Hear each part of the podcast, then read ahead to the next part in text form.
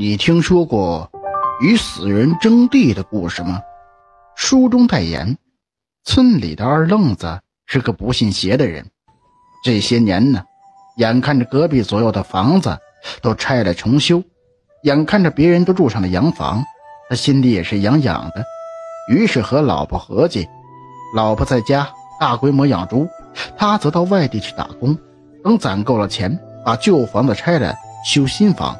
年底，钱攒的差不多了，二愣子找人将旧房子拆掉，原地打地基建新房。他家原来的老房子有台阶边上，挨着一座双人坟墓，墓碑早已垮塌，上面所记载的早已模糊不清了。但是从墓碑的成色和破旧程度，也可以断定这墓的久远。二愣子小的时候啊，曾经问过他爷爷。这墓的主人是谁？他爷爷也记不清楚了，只说可能很有些年头了，是一座古墓。墓离二愣子家的房子太近，坟头与房子之间仅一台阶的距离，据测算不过半米左右。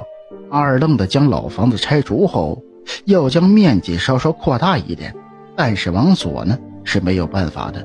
那一面紧邻大山沟，且是滑坡地带。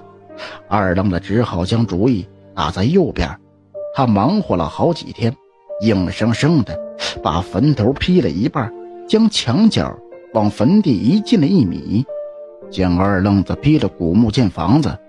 村里有懂风水的老先生认为这会不吉利，纷纷奉劝二愣子不能和死人争地，要么将房子面积缩一缩，要么换个地基重新修一下。二愣子听了。不以为然，缩面积他不甘心，在别的地方买地，他又不想花这钱，他连连对劝他的老人说呢，说没事，我还就不信这个邪了。见好言相劝没有作用，老先生们也只好摇头说：“你个二愣子，迟早会吃亏的。”房子修得很快，没有几天就修到一人多高了，右边的墙壁。紧紧贴着半边古墓。一天晚上，天漆黑一片，伸手不见五指。二愣子担心下雨，索性就住在搭在墓边的棚子里。睡前可能多喝了一点酒，在酒劲的强烈刺激下，他很快就倒在简易的木床上，呼呼的睡着了。半夜，睡梦中的二愣子忽然感到一阵寒冷袭来。他打了一个激灵就醒了。当他睁开惺忪的睡眼时，眼前的一切让他惊呆了。自己赤裸裸地躺在院子里的空地上，本来睡在棚子里的木床上，怎么睡到院子里的空地上了呢？这一想，他顿时吓出一身冷汗。突然间，他想起了刚才在梦里发生的事。梦里。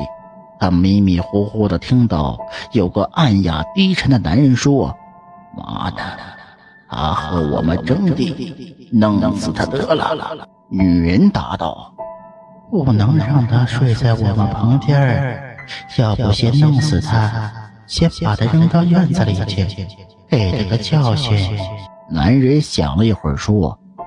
好吧，先看看他识不识趣。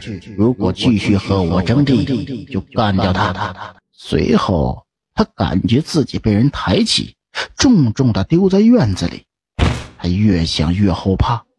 天亮后，他让来干活的人都回去，一个人将破坏的双人墓恢复原样。过了几天，他就在别的地方买了一块新地基。